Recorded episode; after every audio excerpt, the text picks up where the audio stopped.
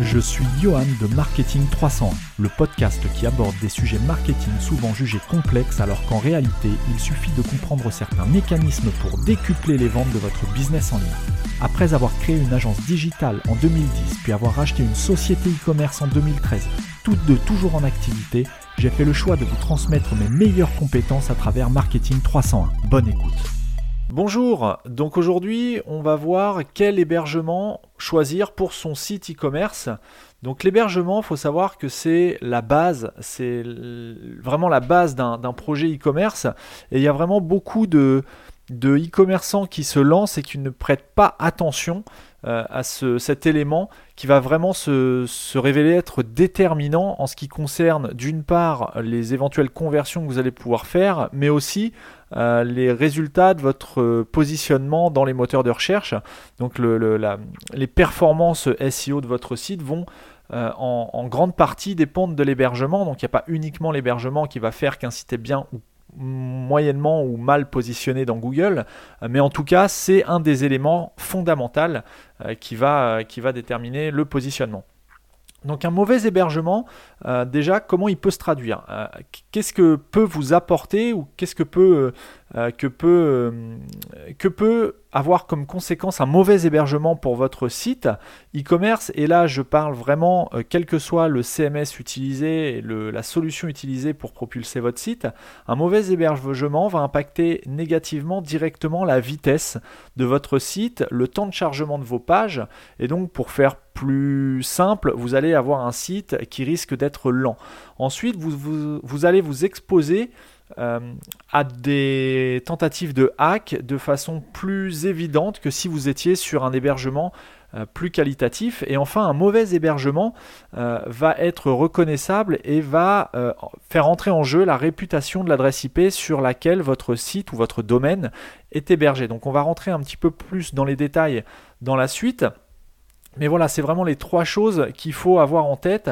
Quand on ne prend pas assez, quand on ne prête pas assez attention à la qualité de l'hébergement qu'on choisit pour lancer son site sur le web, euh, on risque d'avoir un site qui est lent, exposé aux tentatives de piratage, et on risque d'avoir une mauvaise réputation d'adresse IP, et on va voir par la suite ce que ça peut engendrer euh, euh, pour le site. Donc en ce qui concerne la vitesse, on va relever des problèmes de vitesse L'impact va être à deux niveaux. Premier niveau, euh, un temps de chargement trop long, donc un site trop lent, va impacter négativement l'expérience de vos utilisateurs sur votre site. C'est-à-dire que des utilisateurs qui vont venir et qui vont visiter vos pages euh, vont se rendre compte que votre site est lent et vos pages sont longues à s'afficher et risquent de perdre patience. On va voir quelques stats juste par la suite. Et deuxième chose, deuxième vecteur euh, qui va être, euh, qui, sera la conséquence d'une vitesse trop, trop, lente de votre site, c'est ce qu'on appelle le crawl budget. À savoir que Google, quand il va envoyer son bot, euh, Googlebot, crawler votre site pour analyser le contenu de vos différentes pages, donc à savoir que le Googlebot va passer plusieurs fois par jour euh, après, exactement, on peut pas le savoir. Enfin, il n'y a pas de règle exacte si vous voulez, ça dépend des sites. Mais Googlebot va passer plusieurs fois par jour, par semaine et par mois, donc sur votre site. Et à chaque visite, il va allouer un, temps donné euh, à visiter, à analyser les différentes pages de votre site. Et plus euh, il perdra de temps à analyser des pages ou à charger des contenus qui sont trop lourds, comme par exemple des images, moins il aura le temps de crawler des, ressources différentes sur votre site lors de son passage. Je m'explique. Si Google vient sur votre site et alloue euh, une durée de, on va dire, une minute, alors c'est un, temps complètement donné au hasard, hein, on ne peut pas trop savoir exactement en fonction des sites le crawl budget, le temps qui est alloué pour le crawl du site. Mais admettons que Google euh, alloue une minute à votre site pour crawler et analyser les différentes pages qui le constituent. Si euh, déjà vous mettiez 30 secondes à afficher euh, une page ou une image, eh bien Google ne pourra, dans le crawl budget qui vous a alloué, ne pourra crawler que deux pages sur peut-être les 150 pages qui constituent votre site. Donc ça déjà c'est un premier élément qui explique pourquoi parfois dans la Search Console de Google vous voyez, euh, vous savez que vous avez par exemple 500 pages disponibles sur votre site, mais dans l'index de Google euh, il n'y a que 100 pages sur ces 500 qui sont connues de Google. Eh bien c'est un des éléments qui peut expliquer le fait que toutes vos pages ne soient pas indexées dans Google. Peut-être que vous avez un temps de chargement trop long et ce temps de chargement trop long est peut-être la conséquence d'un mauvais hébergement. Donc par exemple, au niveau des statistiques, il y a différentes études qui montrent que euh, on observe une baisse de 57% du trafic si le temps de chargement est supérieur à 3 secondes. Donc déjà, vous pouvez voir, vous, de votre point de vue directement, si votre site met plus de 3 secondes à s'afficher, et on estime à moins 57% du trafic si c'est le cas. Alors là, généralement, les études sont réalisées sur un panel assez important de sites et sur des sites euh, généralement à, fort trafic. Donc si vous lancez votre site, vous ne pouvez pas vraiment exploiter, mais tout ça montre bien que euh, la vitesse d'un site est vraiment indispensable et très important dans ce qui va faire le succès ou l'échec de ce site. Ensuite, une autre stat qui a été relevée par une, étude, euh, c'est que moins 7% de taux de conversion ont été observés lorsqu'une seule seconde de trop a été mise à afficher un contenu. Donc vous pouvez perdre, avec une seule seconde supplémentaire d'affichage, vous pouvez perdre jusqu'à moins 7% par rapport au taux de conversion de votre site. Euh, et enfin, 67% des utilisateurs qui ont été interrogés indique abandonner la visite sur le site s'ils observent des lenteurs. Donc là, on est vraiment dans le, vecteur UX, euh, User Experience, donc euh, expérience utilisateur. 67 personnes des utilisateurs humains, hein, là on ne parle pas de Google Bot euh, ou de n'importe quel bot, on parle vraiment des utilisateurs humains. 67% affirment abandonner un site ou le quitter, passer au site suivant, lorsqu'ils estiment que ce site est trop lent. Par exemple, Amazon a communiqué euh, sur, euh, sur, des chiffres, euh, à savoir plus de 100 millisecondes, une augmentation de 100 millisecondes du temps de chargement de leur page à correspond moins 1% des ventes. Je m'explique. Lorsqu'Amazon subit des lenteurs, à hauteur de 100 millisecondes de temps d'affichage supplémentaire par rapport au temps d'affichage moyen de la totalité de leur site, ils remarquent une baisse de 1% des ventes, ce qui, à titre, euh, titre d'exemple, pour l'année 2016, d'après le chiffre d'affaires sur euh, l'année 2016 d'Amazon, pourrait représenter 1,3 milliard de dollars. Donc juste pour 100 millisecondes d'affichage de, temps de chargement supplémentaire, ça aurait représenté en 2016 1,3 milliard de dollars de chiffre d'affaires en moins pour Amazon. Donc c'est énorme. Là évidemment on est sur un, site avec un, volume de trafic euh, extraordinaire. Donc c'est pas forcément les chiffres sont pas forcément euh, à prendre au pied de la lettre, mais tout ça pour montrer que plus le site est important et a de trafic, plus le temps de chargement va impacter directement le chiffre d'affaires. Ensuite, il y a Etam, la société Etam, qui a communiqué aussi euh, il y a quelques temps sur, euh, sur les performances du site internet de la marque Etam, à savoir qu'ils ont amélioré leur, temps de chargement de 700 millisecondes, donc soit 0,7 secondes, et en opérant cette optimisation au niveau du temps de chargement de leur page, ils ont obtenu plus 20% de taux de conversion. Donc c'est énorme. Ils ont quasiment gagné, presque gagné une seconde de vitesse sur le temps de chargement de leur page et ça leur a permis d'accroître leur taux de conversion de plus 20%. Donc ça, c'est pareil, sur une boutique en ligne, c'est vraiment euh, assez impactant euh, le fait d'avoir un site plus ou moins rapide. Alors pour mesurer, vous allez me dire comment je vais faire pour me, comment je fais pour mesurer et connaître le temps de chargement de, mon site. Il y a plusieurs outils qui existent, certains gratuits, d'autres payants. Donc là, on va se concentrer sur les outils gratuits. Euh, vous avez par exemple Google euh, euh, l'outil Pingdom qui n'a rien à voir avec Google, dans lequel vous allez pouvoir, vous avez un champ texte dans lequel vous allez pouvoir mettre le nom de domaine de votre site, cliquez sur analyser et ça va, le site Pingdom va analyser votre site et vous sortir une note. Euh, qui va vous, vous, indiquer si votre site est plus ou moins performant en termes de rapidité. Alors je mettrai les liens vers ces différents outils dans les notes de l'émission. Mais, euh, mais voilà, Pingdom, c'est un outil assez populaire. Euh, moi, j'aime bien un autre outil qui, qui s'appelle Web Page Test, qui est un outil indépendant qui n'appartient pas non plus à Google ni à aucune société de, euh, en tout cas à ma connaissance, euh, qui, serait en lien avec Google. Euh, et cet outil, donc Web Page Test, va vraiment vous donner des statistiques très avancées en ce qui concerne le temps de chargement de vos pages. Il va vous détailler vraiment le, temps de chargement de chacun des éléments, l'ordre d'affichage des éléments. Il y, a, plusieurs indicateurs qui sont très intéressants. C'est un petit peu technique, mais en tout cas, si vous voulez des données vraiment des vraies données vraiment précises, vous pouvez utiliser Web Page Test, à savoir que vous pouvez également choisir le serveur qui va aller analyser votre site. Puisque bien évidemment, un serveur, si votre, votre site est hébergé sur une machine en France, donc sur un, un serveur en France, le temps de chargement euh, depuis un serveur de l'étranger sera plus long que si vous faites le test depuis un serveur qui lui aussi est en France. Euh, ça paraît logique, mais euh, puisque le chemin est plus court, mais, mais voilà, c'est important de le préciser quand vous allez faire vos tests. Si votre serveur est en France, indiquez vraiment dans l'outil Web Page Test la localisation du serveur de test comme, comme étant en France. Alors ils changent un petit peu leurs infrastructures. je sais qu'avant on avait la possibilité de choisir Paris, maintenant on est plus, si ma mémoire est bonne, sur Strasbourg. Peu importe, mais choisissez un serveur en France.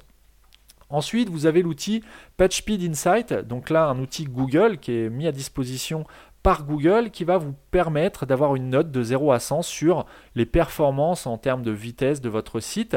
À savoir que cet outil n'est pas le plus complet, mais en tout cas, il a le mérite de représenter exactement euh, ce que Google euh, considère comme un site performant en termes de vitesse ou non. Donc en fonction de la note, vous allez avoir des indications. Google va vous indiquer ce qu'il vous conseille d'améliorer, d'optimiser euh, sur votre site à savoir que la note, euh, à la note, à chaque note correspond également un code couleur. Euh, à savoir que la note visée est supérieure ou égale à 80% qui correspond au, code couleur vert. Donc il y a trois codes couleurs. Vert pour les notes supérieures à 80%. En dessous, vous avez la note enfin, le, code couleur orange. Et encore en dessous, vous avez le code couleur rouge. Donc si vous êtes dans le rouge, je vous invite vraiment à porter attention à ce point d'optimisation sur votre e-commerce. Euh, là, on parle d'un point de vue vraiment Google PageSpeed, donc on est plus sur le, le, vecteur euh, dont on a parlé au début, à savoir le crawl budget, donc l'importance du temps de chargement de vos pages pour Googlebot, mais aussi pour l'expérience utilisateur. Puisque si un site est rapide pour un utilisateur, il le sera pour, pour les bots qui viennent analyser votre site, et inversement, si un site est rapide pour un bot, il sera normalement aussi rapide pour un utilisateur humain. Donc, quel que soit le vecteur euh, visé par l'outil de mesure, il est important d'avoir un site relativement rapide. Et enfin, vous avez un autre moyen pour euh, vérifier là dans le temps l'évolution du temps de chargement de vos pages, c'est la Search Console de Google. Donc encore une fois, si vous n'êtes pas, si vous n'avez pas lié votre site à la Search Console, je vous invite à le faire dès maintenant parce que c'est vraiment un outil qui va vous, vous, vous dicter euh, et vous donner des informations euh, assez, assez importantes sur l'état du référencement de votre site dans Google. Donc Search Console, à savoir qu'il y a deux, deux, versions, une ancienne et une nouvelle qui, qui arrivent petit à petit mais qui n'est pas encore complète, qui ne comprend pas toutes les options et toutes les possibilités qu'offrait l'ancienne version de la Search Console. Donc je vous invite à, à relier votre site euh, à la Search Console de Google euh, et à rester sur l'ancienne interface. Et sur cette ancienne interface, vous allez aller dans le menu Exploration, euh, puis dans le sous-menu Statistiques sur l'exploration. Et là, vous allez avoir trois graphiques. Celui qui nous intéresse dans cette partie, ça va être euh, dans cet épisode, ça va être le dernier graphique qui s'appelle temps de téléchargement des pages. Euh, en d'autres termes, c'est le temps de chargement de vos pages. Vous allez avoir une valeur en, millisecondes, pardon, avec euh, la valeur la plus élevée sur la période de temps analysée, la valeur la moins élevée et la moyenne. Bon, à titre de, comparaison, dites-vous que si vous avez une moyenne qui tourne aux alentours de 300-400 millisecondes, c'est très bien. Si vous avez une moyenne qui oscille plutôt aux alentours des 1000 millisecondes, ça veut dire qu'en moyenne, vos pages mettent une seconde à s'afficher euh, du point de vue de Googlebot. Euh, et là, c'est un petit peu long. Euh, Google préconise un, temps de chargement optimal qui tourne aux alentours des 300 millisecondes. Donc voilà, si vous avez une moyenne qui oscille entre 300, 400, allez peut-être 500 euh, millisecondes, c'est que voilà, vos, performances ne sont pas trop mauvaises, on va dire. Euh, par contre, si vous dépassez euh, par exemple 500 millisecondes, c'est qu'il y a un point d'amélioration au moins sur sur, la vitesse de votre site et la réponse peut-être à votre problème, c'est peut-être la qualité de votre hébergement.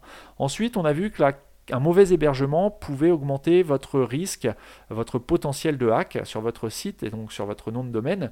Pourquoi? Bah, Tout simplement parce que si vous êtes sur un mauvais hébergement, peut-être qu'il n'y a pas de mise à jour régulière euh, des logiciels qui permettent à l'hébergement de fonctionner, à savoir qu'un hébergement, un serveur, c'est rien d'autre qu'une machine, qu'un ordinateur sur lequel il y a un ou plusieurs disques durs, et sur ces disques durs euh, vont vous être réservés euh, un certain euh, une certaine partition, si on peut dire, euh, un certain volume d'espace disque qui va être réservé à l'hébergement de votre site.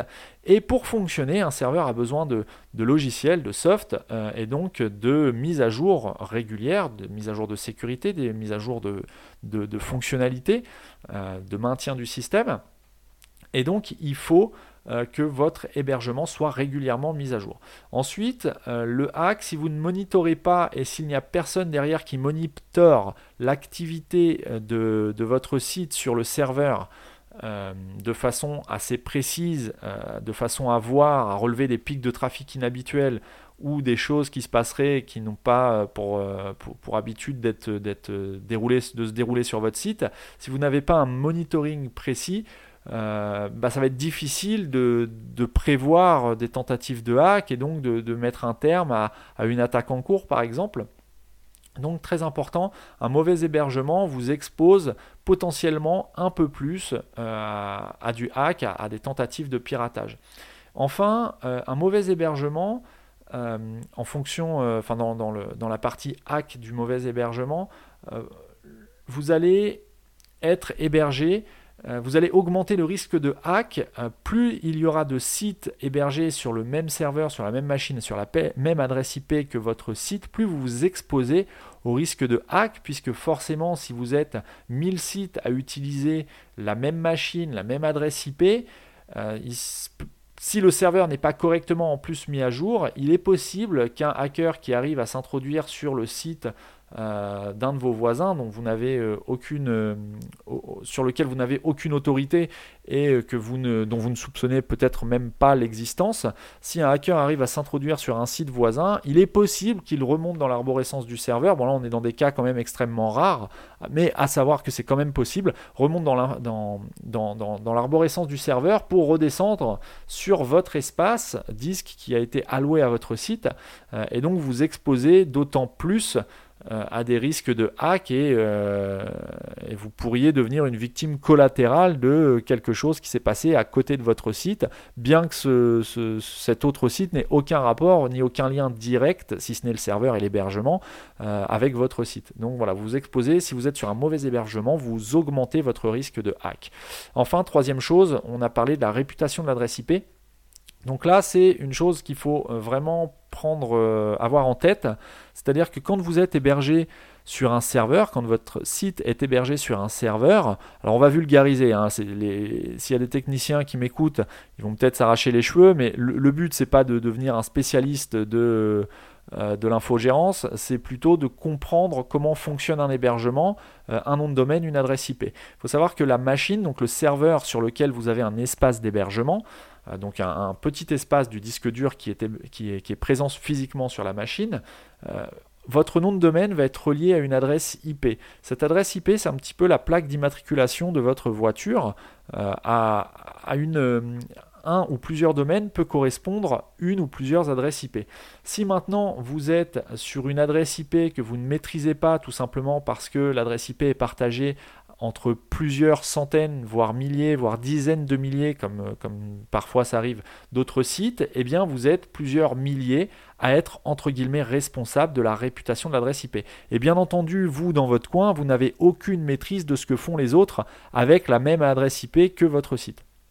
Donc, euh, vous pouvez par exemple, quand on parle de réputation d'adresse IP, vous pouvez être sur une IP qui a été ou qui est utilisée par l'un de vos, voisins euh, pour héberger du contenu pour adultes par exemple, euh, à savoir que ce genre de, contenu est généralement présent dans ce qu'on appelle des block lists, des listes de blocage de contenu, qui sont utilisées par les différents moteurs de recherche pour filtrer un petit peu les résultats dans les résultats de, dans, les résultats de recherche, tout simplement, euh, à savoir que si vous êtes sur une adresse IP qui est flaguée par, euh, par une blocklist et que Google utilise cette blocklist pour filtrer les résultats et les sites qui apparaissent dans les résultats de recherche, eh bien vous avez plus de chances ou de risques plutôt de ne pas apparaître en bonne position puisque vous serez sur une IP qui a une mauvaise réputation ou une réputation un petit peu tendancieuse et qui ne peut pas être exposée à la vue de tous, notamment des plus jeunes.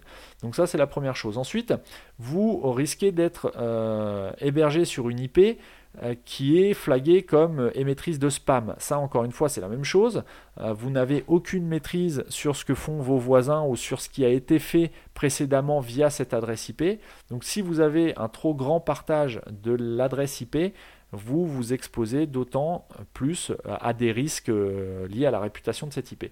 Et ensuite, voilà, vous êtes sur, il y a différentes blocklists, hein, donc euh, l'hébergement de contenu pour adultes, le spam, euh, l'hébergement ou la, la, propagation de spyware, de botnet, etc., etc. Bref, la réputation de l'adresse IP, c'est vraiment important en ce qui concerne la qualité dont va être la qualité de perception de votre site, notamment par Google.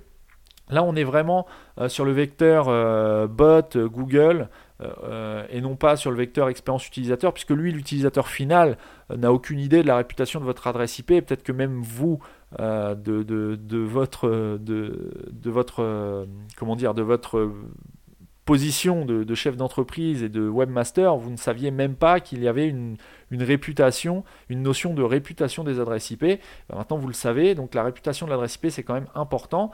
Euh, autre chose en ce qui concerne l'adresse IP, vous n'allez pas pouvoir intervenir si vous êtes sur un mauvais hébergement, vous n'allez pas pouvoir euh, intervenir sur la géolocalisation de cette adresse IP.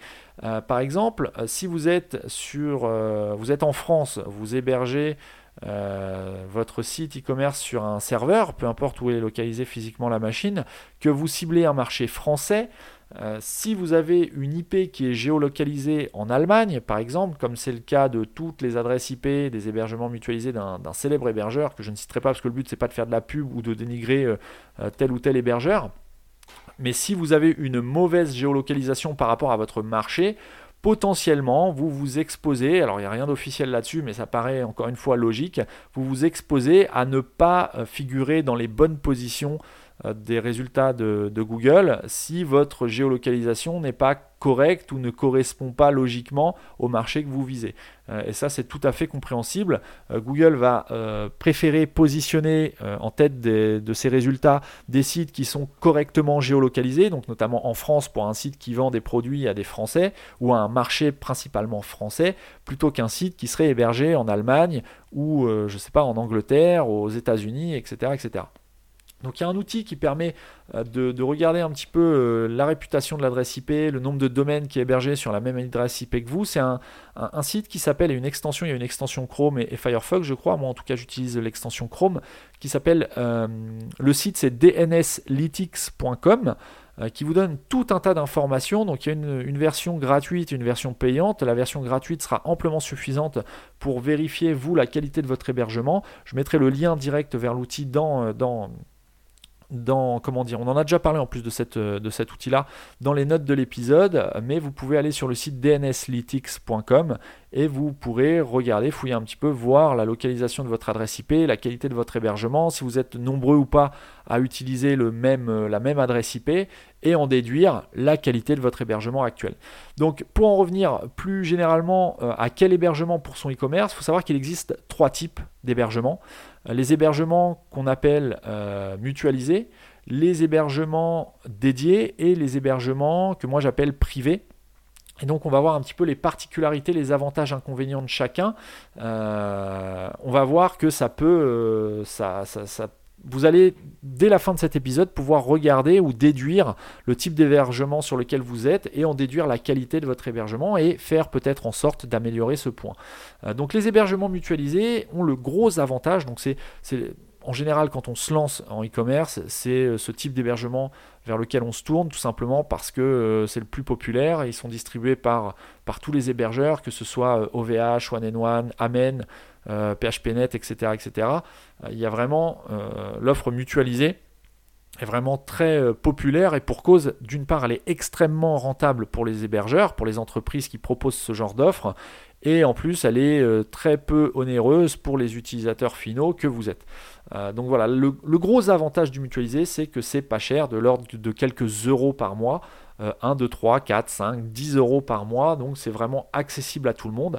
Par contre, attention, euh, on va voir qu'il y a des inconvénients. Ensuite, le gros avantage, c'est que c'est facile à installer. Il n'y a rien à installer. Vous prenez un abonnement et ça fonctionne. Euh, donc ça, c'est quand même bien. Vous n'avez plus qu'à transférer vos fichiers sur l'espace FTP, l'espace web d'hébergement qui vous a été communiqué. Et votre site est en ligne. Vous n'avez pas besoin de connaissances techniques pour mettre en place ce type d'hébergement. Vous suivez simplement la procédure euh, qui est indiquée par l'hébergeur, euh, bien que la procédure se résume le plus souvent à simplement commander un hébergement, rentrer votre numéro de CB, euh, donc vous abonner et à partir de là vous recevez un mail dans lequel vous avez tous les, toutes les, tous vos identifiants et mots de passe pour vous connecter et transférer vos fichiers. À partir de là, ça fonctionne. Par contre, attention au niveau des inconvénients. Là, il y en a un grand nombre. Euh, à savoir le risque élevé de tout ce qu'on vient de voir. Donc le risque d'avoir un serveur euh, et un, site qui est lent, le risque de s'exposer euh, à des tentatives de piratage quand même régulières, le risque d'avoir une adresse IP ayant une mauvaise réputation, et donc le risque de voir son SEO, son référencement pénalisé entre guillemets à cause de tous ces, tous ces facteurs, tous ces facteurs de partage qu'on a évoqués juste avant. Ensuite, vous allez avoir, comme on vient de le voir, dans la plupart des cas, dans 9 cas sur 10, de mauvaises performances, tout simplement parce que vous êtes plusieurs. L'hébergement est mutualisé, donc mutualisé, qui dit mutualisé dit partager. Donc vous allez partager les ressources d'un serveur, d'une machine, et donc vous allez avoir des performances moindres, ce qui est tout à fait logique. Mais aussi le coût étant tellement bas que vous ne pouvez pas avoir des performances élevées pour un coût euh, dérisoire. Ensuite, vous n'allez pas avoir de possibilité de configurer euh, avec précision l'hébergement par rapport à votre site, à ses éventuelles fonctionnalités et spécificités. Donc vous allez devoir rentrer dans le moule euh, de la standardisation, à savoir voilà votre site, si vous n'avez pas besoin de paramétrer des choses autres que ce qui est euh, natif sur PrestaShop pour parler de cette solution-là, ça fonctionnera, vous n'aurez pas besoin de configuration, mais si vous voulez aller un petit peu plus loin dans le paramétrage et les performances notamment euh, de, votre site, que ce soit au niveau du système de cache ou autre, euh, à savoir que sur un hébergement mutualisé, ce ne sera pas possible ou alors de façon exceptionnelle. Ensuite, vous allez, en inconvénient, vous allez euh, exposer le risque d'avoir une mauvaise délivrabilité des emails transactionnels qui seront envoyés par votre site, puisque ces emails transactionnels seront envoyés, euh, sauf configuration particulière de votre part, mais seront envoyés dans la majorité des cas par la fonction PHP, la fonction mail de PHP, et donc envoyés par l'adresse IP du serveur sur lequel vous êtes hébergé. Euh, et en faisant euh, de la, en, passant par le serveur sur lequel vous êtes hébergé, eh bien vous êtes totalement dépendant de la réputation de l'adresse IP. À savoir que si votre adresse IP a mauvaise réputation, vous aurez un mauvais taux de délivrabilité, c'est-à-dire tout simplement que vos mails n'arriveront pas ou arriveront en spam chez vos destinataires. Donc c'est un petit peu embêtant quand on fait du e-commerce d'être tout de suite catalogué comme spammer alors que ce n'est pas le cas réellement. Euh, ensuite, une, offre de mutualisation, de d'hébergement mutualisé, ne vous propose généralement pas de services tiers, de services associés comme euh, les indispensables backups, les sauvegardes. Il faut absolument avoir des sauvegardes de vos contenus. Pourquoi? Parce que même si votre hébergement euh, est proposé par un gros hébergeur comme OVH, One One ou autre, euh, il est possible qu'un disque dur, qu'une machine ou qu'un data center prenne feu, crame, grille, tout simplement, euh, qui est un accident. Et donc si vous n'avez pas de sauvegarde, eh bien vous ne pourrez pas restaurer vos contenus et vous aurez tout perdu. Euh, si vous avez une une offre de sauvegarde qui est inclue à votre, votre offre d'hébergement mutualisé, vérifiez à ce que cette sauvegarde soit externe euh, à votre hébergement, soit externalisée. Pourquoi? Bah, Si vous stockez vos fichiers sauvegardés sur la même machine qui héberge votre site, ça sert absolument à rien, puisque dans le cas d'un incendie, on va prendre le cas le plus, euh, le plus, euh, peut-être pas le plus improbable, mais le plus rare, en tout cas à ma connaissance. Euh, dans, un cas d'incendie, eh bien c'est votre machine qui brûle, et bien que vos données en production vont brûler, vos backups, s'ils sont sur la même machine, vont également brûler, donc ça ne sert strictement à rien. Un backup idéal, c'est un backup déjà qui se réalise plusieurs fois par jour, deux fois c'est un bon, c'est plutôt correct. vous allez réaliser ces sauvegardes et envoyer ces sauvegardes sur d'autres machines qui, si possible, sont même dans d'autres centres de données, dans d'autres data centers. Donc voilà, vérifiez euh, la présence de, backup, de réalisation de backup. Alors après, vous pouvez le faire manuellement hein, depuis le back-office de PrestaShop. Périodiquement, vous allez sur votre back-office, vous sauvegardez, vous téléchargez vos fichiers, vous les mettez sur votre ordinateur. Là, on est dans le cas d'un backup externalisé. C'est un petit peu fastidieux parce que dans l'idéal, il faudrait faire ça une à deux fois par jour. Donc c'est un petit peu compliqué de faire ça manuellement. Mais c'est mieux que rien de le faire de temps en temps. Ensuite, les hébergements dédiés, donc là, comme son nom l'indique, la machine va être dédiée à votre activité, à votre site. Donc là, on est dans le top du top. Euh, vous ne pouvez pas avoir mieux, par contre ça va nécessiter des ressources, ça n'a plus rien à voir avec l'offre précédente, c'est-à-dire qu'on parle des deux extrêmes, là. le mutualisé et le dédié c'est totalement aux opposés. Euh, il s'oppose complètement. Là, vous allez avoir des performances optimales, puisque 100% des ressources de la machine vont être dédiées à votre site. Sur la machine, il n'y aura que votre site, ou en tout cas vos sites que vous aurez choisi d'y mettre. Et donc, au niveau des performances, vous aurez euh, la jouissance de toutes les possibilités de la machine. Donc là, c'est vraiment, euh, optimal, c'est ce qu'il y a de mieux on va pas se le cacher, c'est vraiment ce qu'il y a de mieux. Vous allez pouvoir configurer avec précision, avec extrême précision, votre serveur pour qu'il s'adapte à votre site et non l'inverse. C'est-à-dire que dans l'exemple du mutualisé, c'est votre site qui doit s'adapter aux possibilités de l'hébergement, puisque l'hébergement est partagé avec des milliers de sites, donc euh, voilà, ils font une personnalisation, enfin une configuration un petit peu standard, mais c'est votre site qui doit s'adapter. Dans le dédié, dans le cas du dédié, c'est le serveur qui va s'adapter à votre site. Et là, on arrive à des possibilités de configuration qui sont quand même euh, extrêmes et exceptionnelles et qui permettent d'arriver à des, niveaux de performance qui sont euh, inégalables en mutualisé. Ensuite, vous allez euh, de ce fait pouvoir améliorer et garantir un taux de délivrabilité de vos mails transactionnels puisque vous serez tout seul euh, à être responsable de la réputation de votre adresse IP, puisque vous serez le seul site et le seul domaine hébergé sur cette adresse IP. Donc si l'adresse IP a mauvaise réputation, c'est que vous aurez eu de mauvaises, euh, de actions et une mauvaise utilisation de votre serveur ou de, votre site, de votre adresse IP, euh, qui, pourrait engendrer une mauvaise réputation. Mais hormis le fait, hormis cela, vous vous n'êtes pas dépendant des actions de voisins, puisque vous n'aurez pas de voisins, vous serez tout seul. Et, comme je viens de le dire, la machine vous, sera entièrement dédiée. Donc vous serez responsable entre guillemets de cette machine qui sera en location. Hein. Là on parle de la location de serveurs dédiés, on ne parle pas de l'achat d'une machine. Là c'est encore autre chose. Ça n'a plus vraiment d'intérêt vu les offres qui sont proposées par les différents hébergeurs, que ce soit en, dédié ou en, mutualisé d'ailleurs. Euh, mais voilà. Par contre, le gros inconvénient, c'est que ce genre de mise en place coûte très cher. Puisqu'un serveur, là où un serveur mutualisé va coûter euh, par exemple 5 euros par mois, un dédié pourra vous coûter 60, 70, 80, 90 euros par mois ou plus. Donc on n'est pas du tout dans le même budget. Euh, à savoir qu'il va également falloir avoir des connaissances techniques, puisqu'une machine dédiée, il va falloir installer euh, tout l'environnement qui va permettre au serveur de fonctionner et d'afficher vos pages web sur le web.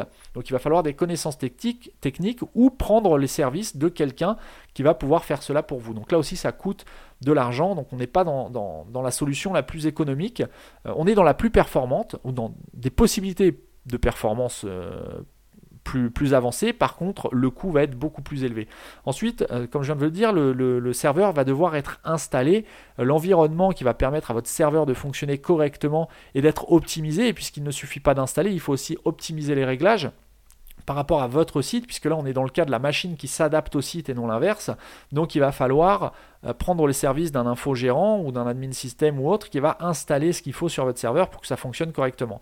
Ensuite, il va falloir régulièrement mettre en place les mises à jour qui seront distribuées par les différentes distributions. Si vous êtes sur une distribution euh, Debian par exemple, il va falloir suivre ce, euh, qui est fait par, cette distribution, par les développeurs de cette distribution et mettre à jour régulièrement euh, les, euh, votre serveur pour, euh, bah, pour garantir la sécurité, maintenir un service optimal et un fonctionnement optimal de votre site. Donc ça, les mises à jour, encore une fois, si vous ne savez pas le faire, à chaque fois, à savoir qu'en général, il y a plusieurs mises à jour par mois, donc il va falloir à chaque fois prendre les services, avoir recours au service d'un tiers, si vous n'êtes pas infogérant vous-même, d'un infogérant pour effectuer ce genre de manipulation. si vous faites les choses de la mauvaise façon, vous risquez aussi de bah, de, de, cracher votre serveur et donc de, perdre votre site. Donc il ne faut vraiment pas faire n'importe quoi. Ensuite, il va falloir monitorer l'activité de votre serveur pour pallier à toute défaillance, toute tentative de hack. Donc c'est vraiment un suivi. Le dédié, c'est vraiment ce qu'il y a de mieux en termes de, de solutions d'hébergement, de, performance, de, paramétrage, de configuration. Par contre, c'est aussi euh, ce qui est le plus onéreux puisqu'il va falloir déployer des ressources bien plus supérieures euh, au, reste des solutions. Et enfin, la troisième solution, c'est ce que moi j'appelle les solutions privées. Euh, donc dans les solutions euh, privées, ça va être un petit peu des solutions hybrides entre le mutualisé et le dédié. C'est-à-dire que vous allez passer par exemple par un prestataire qui va lui-même avoir sa propre infrastructure de serveurs dédiés, donc un ou plusieurs serveurs dédiés, et sur ces serveurs dédiés, il va héberger ses propres clients. À savoir qu'un prestataire qui a recours à ce genre de pratique va avoir tout intérêt à garantir la qualité des clients qu'il héberge, puisque potentiellement ça pourrait impacter les voisins, euh, les voisins qui sont également hébergés sur l'infrastructure. Donc pour moi, cette solution, c'est la solution hybride qui est le, la plus intéressante, que ce soit en termes de performance, de configuration et de coût, puisque vous allez pouvoir d'un côté obtenir des performances élevées et des possibilités de configuration assez élevées, puisque le prestataire, lui, a totalement la main mise sur l'hébergement qu'il met à disposition de ses clients.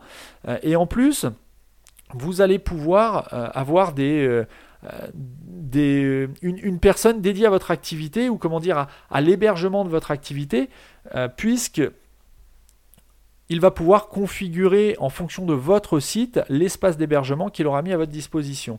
Euh, autre avantage, euh, bah, on retrouve exactement le même avantage que, que le dédié, euh, c'est-à-dire que euh, vous allez pouvoir, il va pouvoir notamment vous garantir une certaine réputation d'adresse IP, puisque comme je viens de vous le dire, il aura tout intérêt à héberger des contenus qualitatifs et éviter les mauvaises pratiques sur les adresses IP qu'il met à disposition de ses clients, sous peine de faire, euh, subir à ses autres clients les mauvaises pratiques d'un de ses, de ses clients. Donc voilà, vous avez en gros les avantages du dédié euh, et du mutualiser euh, en une seule solution qui est la solution d'hébergement privé, et notamment au niveau du coût également, puisqu'un prestataire qui va avoir ce genre d'offre à vous proposer, euh, vraisemblablement réalisera un certain volume chez l'hébergeur avec lequel il est partenaire, et donc pourra vous faire profiter des performances d'un dédié à un coût moindre et les connaissances en moins, puisque c'est lui qui prendra généralement en totalité la gestion de l'infogérance, euh, de l'installation du serveur, des mises à jour, du, monitoring. Il pourra également vous proposer des solutions de backup euh, dans une offre euh, tout inclus, all inclusive. Donc ça à voir avec les différents prestataires. Le seul inconvénient que moi je vois, si on doit trouver un inconvénient à ce genre de solution, c'est qu'effectivement, contrairement au dédié, la machine n'est pas totalement dédiée à votre site, puisque comme on vient de le voir, euh, l'hébergement est privé, mais sur une machine qui est dédiée à un prestataire, ce prestataire va installer plusieurs sites de ses clients et donc la machine sur laquelle sera votre site contiendra d'autres sites qui seront sous-entendu qualitatifs ou en tout cas qui n'auront, qui, n'auront pas de mauvaises pratiques puisque dans la plupart des cas on parle de quelques dizaines de sites hébergés et non pas quelques milliers ou centaines de milliers comme c'est parfois le, cas euh, chez Cloudflare ou, ou d'autres hébergeurs un petit peu exotiques. Donc voilà, vous avez les avantages, euh, les avantages du dédié dans tout ce qui touche aux performances, aux possibilités de configuration, de délivrabilité de, mail, de réputation d'adresse IP, euh, d'infogérance et tous les avantages du mutualisé, à savoir qu'on est sur un, coût moindre qu'un dédié, donc relativement bon marché, euh, aucune connaissance technique, aucune installation à réaliser, le risque est de, hack, de réputation est limité puisque on vient de, je viens de vous expliquer pourquoi. Donc voilà, pour moi, l'hébergement, la solution d'hébergement privé, c'est le meilleur compromis pour démarrer dans le e-commerce. Et ensuite, si vous, euh, avez des résultats probants, que votre activité grossit, euh, il sera toujours possible avec ce genre de solution de faire évoluer votre offre en même temps que, votre activité. Contrairement à, du mutualisé dans lequel il faut... enfin voilà, on n'est pas du tout sur les, mêmes, sur les mêmes concepts. Donc je récapitule, trois types d'hébergement, mutualisé, privé, dédié. Mon coup de cœur va plutôt sur l'hébergement privé puisque, euh, bah, ça permet d'allier euh, le performant à, moindre coût. Euh, donc, voilà. Donc maintenant, je vous laisse aller voir sur les notes de l'émission donc on sera sur l'épisode numéro, que je ne vous dise pas de bêtises, on sera, je suis en train de regarder en direct, on sera sur l'épisode numéro 2, 3, 4, 5, 6, 7, 8, 9. On sera sur, euh, en, tapant marketing301.net slash 9, vous accéderez aux notes de l'émission dans lesquelles vous allez pouvoir retrouver les liens vers les différents outils que je vous ai cités pendant cet épisode. Euh, maintenant, si vous voulez trouver un prestataire qui propose des solutions d'hébergement privé, je vous invite directement à aller sur Google. Comme ça, c'est totalement transparent. Vous cherchez, par exemple, si vous êtes sur la solution PrestaShop, vous cherchez hébergement PrestaShop et vous regardez un petit peu les, résultats de, Google. Alors, évitez les hébergeurs. Euh, bien connus comme OVH, LWS, qui vont ressortir de, des, résultats de recherche, ce qui est logique. Ils sont quand, sont quand même assez, assez populaires. cherchez dans les résultats une agence web, une agence marketing qui propose des hébergements privés spécialisés dans PrestaShop et regardez un petit peu ce, que ce genre de prestataire peut vous proposer et comparez avec votre hébergement actuel et, vous verrez si, euh, si, cela peut vous intéresser ou pas. Euh, et donc euh, vous pourrez ainsi améliorer potentiellement les performances de votre site e-commerce. D'ici là, je vous souhaite une bonne, semaine. nous sommes aujourd'hui mardi une bonne semaine. Je vous donne rendez-vous dès la semaine prochaine pour un prochain épisode. Alors je ne sais pas exactement de quoi, de quoi on va parler la semaine prochaine. Euh, je vais essayer de trouver un, sujet un petit peu, différent de ce qu'on a fait jusque-là. Euh, en attendant, si vous avez des retours d'expérience, si vous avez des questions, si vous voulez parler de votre hébergement ou que vous posez euh, différentes questions qui n'ont pas été abordées dans cet épisode, n'hésitez pas à laisser un commentaire dans les notes de l'épisode. Donc en vous rendant sur le site marketing301.net slash, euh, slash bah j'ai oublié, euh, j'ai oublié le numéro de l'épisode, je recommence, 1, 2, 3, 4, 5, 6, 7, 8, 9, donc épisode numéro 9, donc sur marketing301.net slash 9, laissez un commentaire, si vous pouviez également ça permettrait au podcast de, monter dans les, dans, les, dans les résultats sur iTunes. Si vous pouvez me laisser un commentaire si vous êtes satisfait de cet épisode, si vous avez encore une fois des questions, laissez-moi un commentaire, une évaluation, une note, 5 étoiles si possible, euh, dans les évaluations iTunes. Ce serait vraiment super sympa. Euh, j'ai d'autres projets aussi euh, pour cette, ce podcast qui vont arriver. Je vous en parlerai la semaine prochaine probablement. Notamment au niveau de, l'engagement que, vous pouvez euh, que vous pouvez avoir avec le podcast, à savoir qu'il y a de plus en plus d'écoutes, donc ça c'est vraiment super. Je remercie un petit peu toutes les personnes qui écoutent, qui écoutent les épisodes. C'est un podcast relativement récent. Hein. On, a commencé euh, cet été à mettre en ligne le, podcast Marketing 301. Euh, je suis euh, avide de commentaires et de retours pour savoir ce qui vous plaît, ce qui vous agace peut-être un petit peu, les sujets que vous aimeriez voir abordés dans les épisodes à venir. Voilà. Laissez-moi vos, vos retours. D'ici là, je vous dis à la semaine prochaine. Je vous souhaite une bonne semaine et je vous donne rendez-vous dès mardi prochain dans un nouvel épisode.